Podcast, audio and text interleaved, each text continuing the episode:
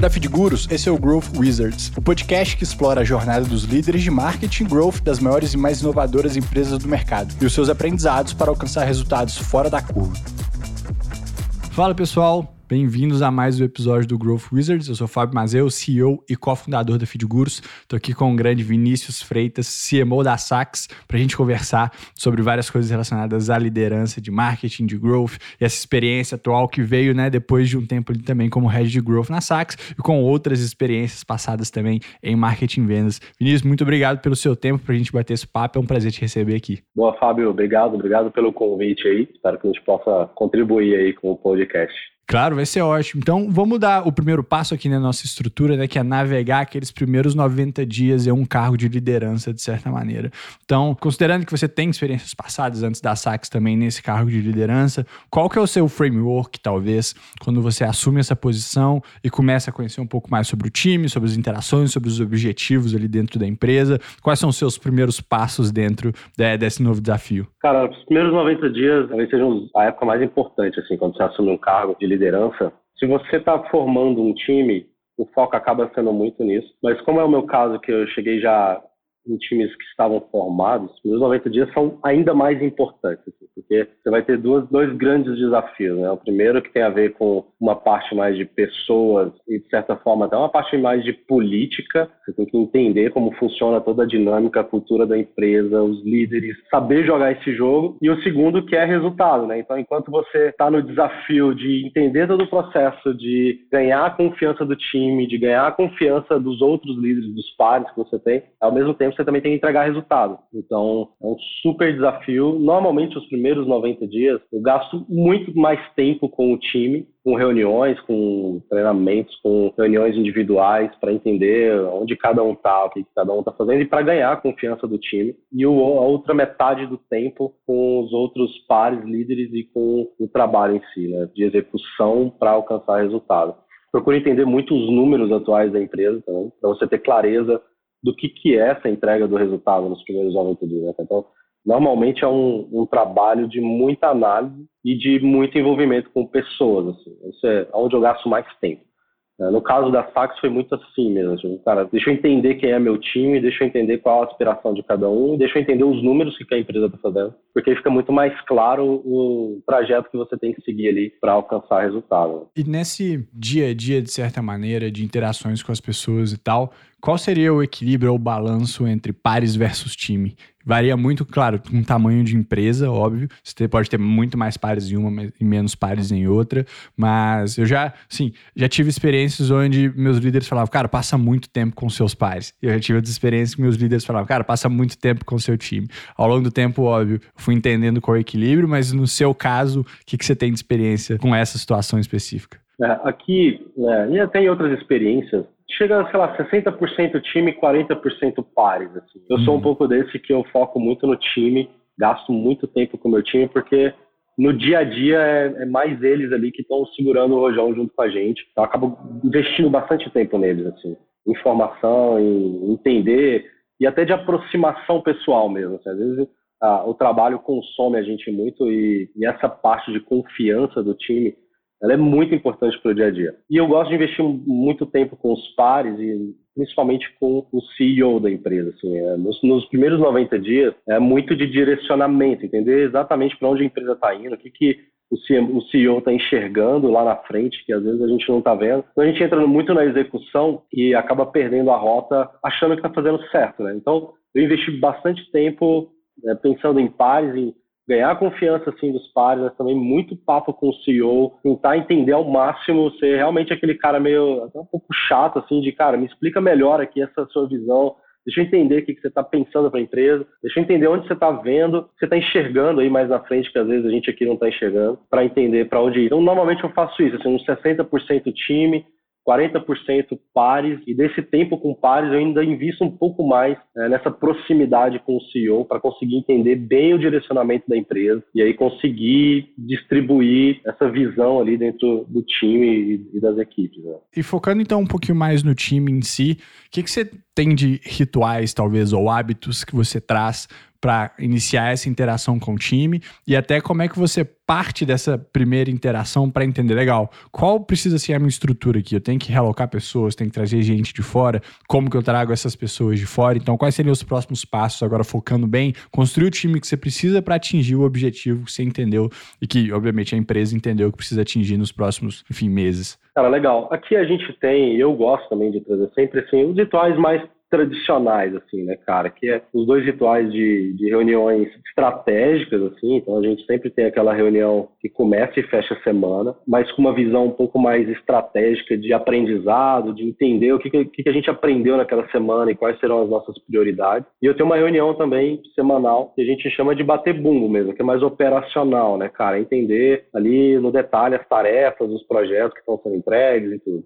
Então, esses rituais eu sempre gosto de fazer. E no, no começo, eu gosto muito de explorar as reuniões de um a um. No geral, eu gosto de fazer isso semanal com todo mundo, porque é um momento, igual eu falei, de, de entender mais no detalhe e de acompanhar um pouco mais, de dar mais feedback, de trazer essa proximidade para o time. Depois dessas reuniões de um a um acabam, a gente pode até espaçar um pouco mais, ali de 15 em 15 dias, mas no começo são as reuniões que eu mais faço, assim, e até para entender também aonde estão os principais gargalos do time, né, cara? Nessas reuniões você acaba identificando assim, os pontos de dificuldade, como você está sendo mais intenso no feedback, você também percebe a velocidade de resposta do feedback, então você já vai perceber as pessoas que realmente estão alinhadas com a cultura da empresa, que estão alinhadas ali com o que está sendo feito, e aquelas pessoas que, cara, você fala toda semana o mesmo feedback e a resposta não vem, ou não está disposta, ou não quer comprar a ideia. Então, é, dentro desse ritual de um a um, ele consome boa parte do tempo no começo. Né? Aqui foi assim, investiu boa parte do meu tempo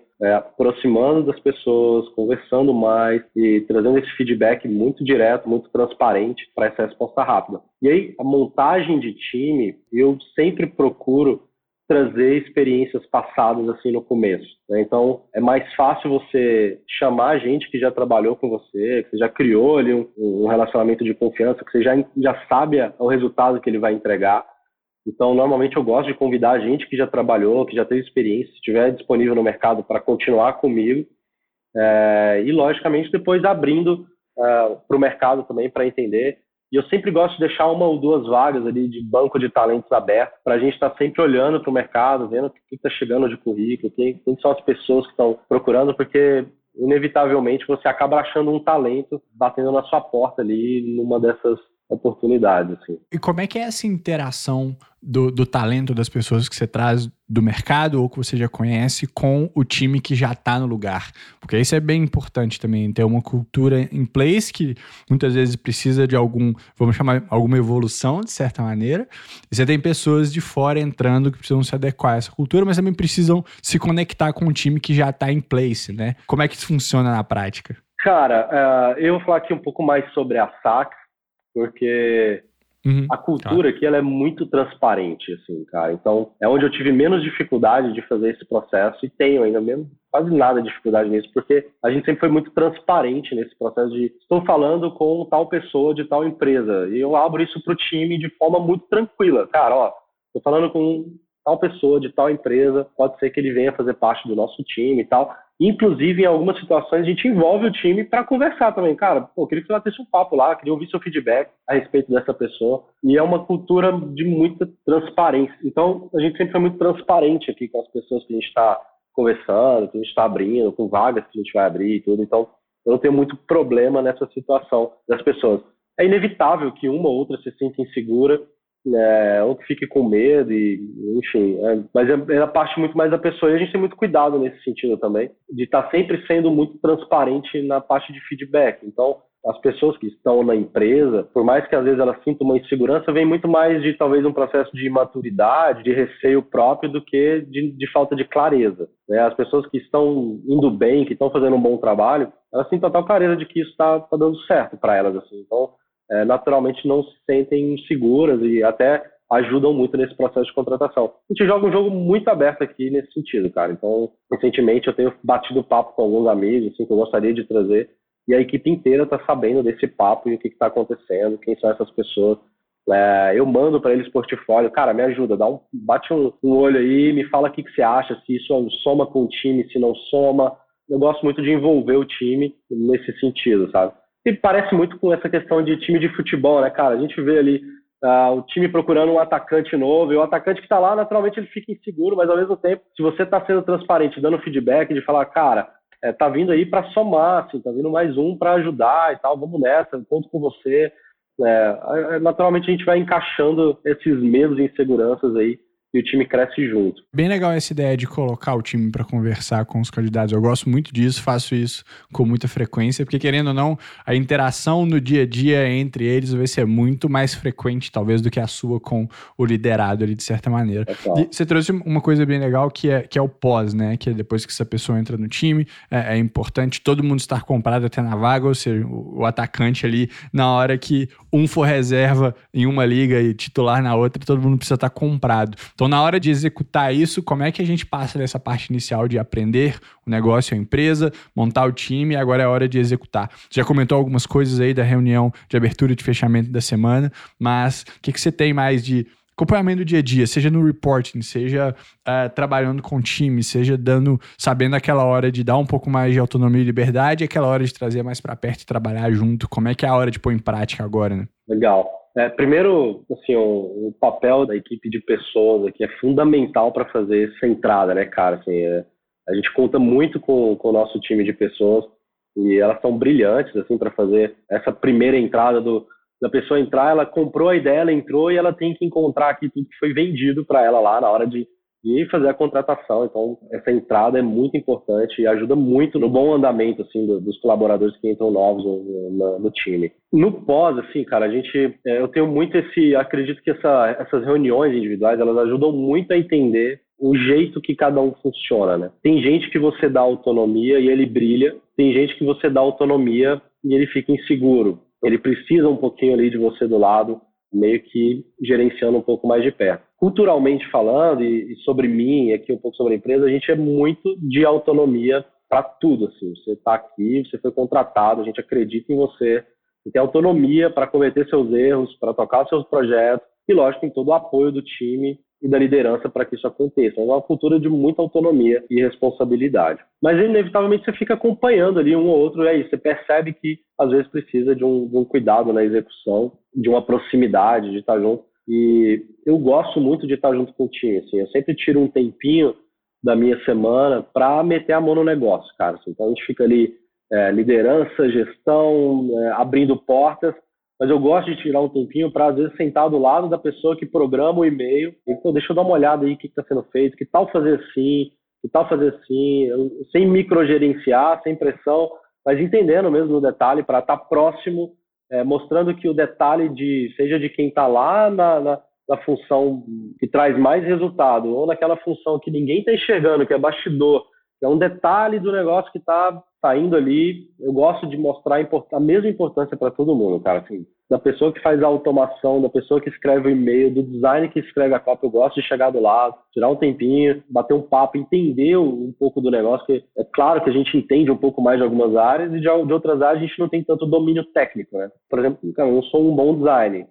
A gente tem lá o bom senso e um bom senso de estética e de comunicação, mas na prática a gente não sabe. Então eu gosto de sentar do lado, cara, me explica aí um pouquinho, essa ferramenta é muito complexa. Tá, quanto tempo você gasta para fazer isso aqui? Pô, que legal esse seu trabalho. Onde você busca suas referências? Então eu gosto de também chegar um pouquinho do lado e tirar um tempo da semana para isso, assim, para ficar ali na execução mesmo, entendendo, para mostrar um pouco de valor do que o time está fazendo. E pensando no acompanhamento dessa execução, uh, tem mais rituais como essas reuniões de abertura e de fechamento da semana, tem coisas trimestrais, tem KPIs e dashes que vocês vão acompanhando. Como é que vocês garantem, o que você garante que estão caminhando em direção àquela North Star Metric, OKR, o que quer que seja? É isso. A gente tem é, uma reunião trimestral, que é um planejamento que, por enquanto, é o que mais deu certo para a gente, assim, esse, esse espaço de tempo de trimestre. Aí tem tanto a reunião da empresa como um todo, depois a reunião desce para o time, a gente pega ali a métrica e as metas principais do trimestre e desdobra isso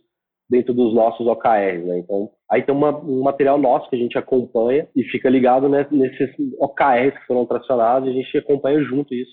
E semanalmente a gente olha para ele para saber o quão perto, o quão longe aonde precisa de ajuste. Né? Então, essa reunião mais estratégica de aprendizado, a gente olha muito para esses números e eu gosto, inclusive, de abrir todas as reuniões, independente de qual seja o tema, com os OKR. Então, mesmo que seja estratégica ou a operacional, e às vezes até na individual, eu gosto de chegar, cara, vamos só abrir aqui para lembrar quais eram os seus OKRs aqui, vamos ver como é que tá indo, tá legal.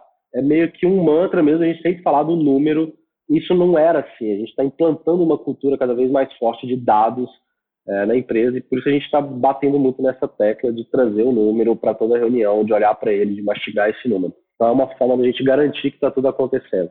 Trimestralmente a gente faz esse planejamento do trimestre, depois eu tenho mensais para entender também se a gente precisa fazer algum ajuste de rota dentro desses OKR.